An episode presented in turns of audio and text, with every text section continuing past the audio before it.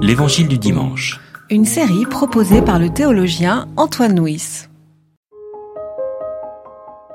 Si ton frère a péché contre toi, va et reprends-le seul à seul.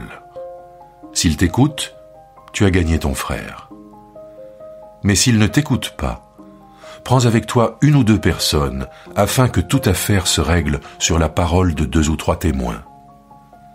S'il refuse de les écouter, dis-le à l'Église. Et s'il refuse aussi d'écouter l'Église, qu'il soit pour toi comme un non-juif et un collecteur des taxes. Amen, je vous le dis. Tout ce que vous lirez sur la terre sera lié dans le ciel, et tout ce que vous délirez sur la terre sera délié dans le ciel. Amen. Je vous dis encore que si deux d'entre vous s'accordent sur la terre pour demander quoi que ce soit, cela leur sera donné par mon Père qui est dans les cieux. Car là où deux ou trois sont rassemblés pour mon nom, je suis au milieu d'eux.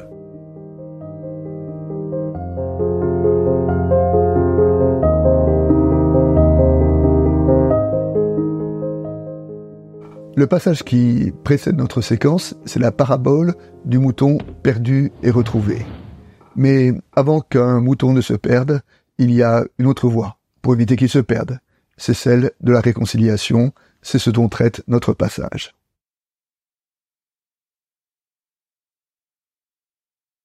La fin de notre récit dit que là où deux ou trois sont rassemblés en mon nom, je suis au milieu d'eux, dit Jésus.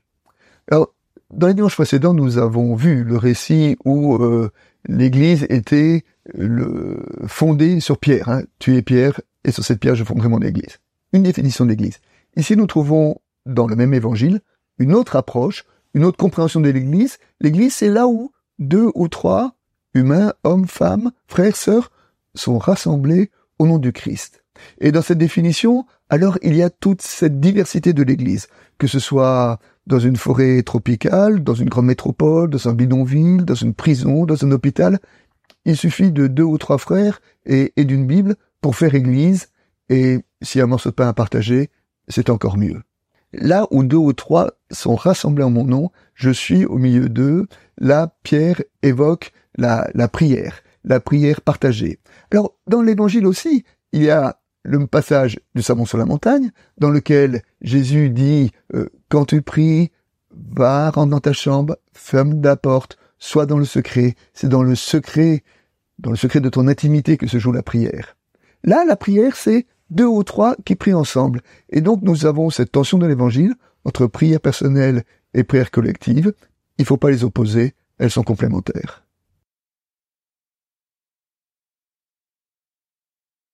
Ce texte évoque la discipline de l'Église, quand il y a un conflit. Et alors, il y a plusieurs étapes. Première étape, quand tu es en désaccord avec quelqu'un, va le trouver et essayer en tête à tête de trouver un dépassement de ce conflit. Lorsque c'est pas possible, deuxième étape, on fait intervenir un médiateur, une tierce personne, qui écoute l'un, qui écoute l'autre. Et de temps en temps, d'avoir une tierce personne, ça aide à modifier peut-être le regard sur le conflit. Troisième étape, ça ne suffit pas, alors dis-le, il est à l'église et peut-être même cela doit conduire à une euh, séparation. Peut-être qu'une bonne séparation vaut mieux qu'un conflit qui s'envenime. Mais il y a une quatrième étape. Quatrième étape qui n'est pas dans ce passage-là, juste le passage d'après. Et la quatrième étape, nous la verrons dimanche prochain, c'est le pardon, un pardon inconditionnel. Si il doit y avoir séparation, Jésus dit, à propos de celui qui est parti, considère-le comme un non-juif et un collecteur des taxes. Et alors ces deux catégories sont, sont intéressantes car ce sont deux catégories qui sont particulièrement euh, honorées dans l'évangile. Des non-juifs, dans l'évangile de Matthieu, il y a deux personnes qui sont dotées d'une grande foi.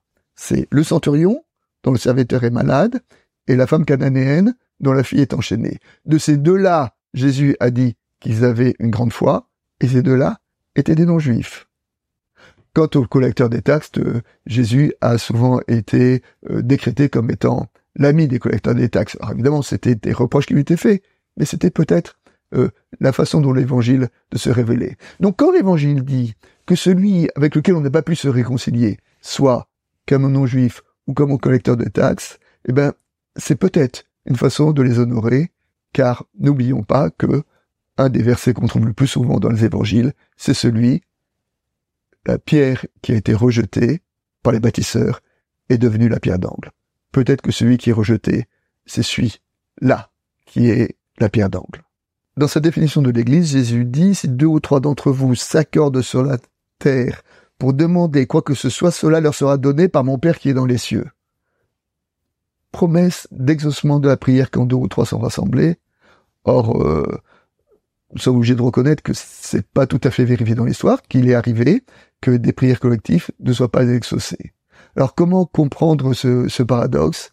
Eh bien, nous pouvons comprendre dans le fait que le fait de déposer sa parole devant Dieu, à deux ou trois, ça n'est jamais neutre. Même si l'exaucement ne se fait pas tel que nous le pensons, il y a toujours un effet, ne serait-ce que l'homme est allé jusqu'au bout de ce qu'il pouvait faire, jusqu'au bout de sa parole. Et donc, au-delà de l'exaucement, ce texte-là nous dit l'importance et la valeur de la prière collective. Là où deux ou trois sont rassemblés, je suis au milieu d'eux. Est-ce que nous avons conscience que Jésus est au milieu de nous? Dans euh, le récit de la Genèse, lorsque Jacob est obligé de quitter son frère pour éviter sa colère après avoir usurpé la bénédiction paternelle. Le texte nous dit qu'au moment, la première nuit, il se couche et que là, il a une vision, il a une échelle, un escalier avec des anges qui descendent et qui montent. Et quand il se relève de sa vision, Jacob dit, vraiment, le Seigneur était dans ce lieu, et je ne le savais pas, que ce lieu est redoutable.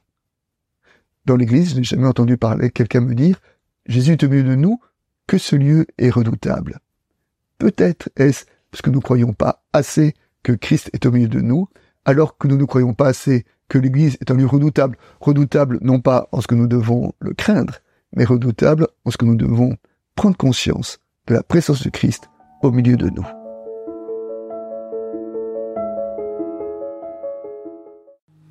C'était L'Évangile du dimanche, Une série de regards protestants.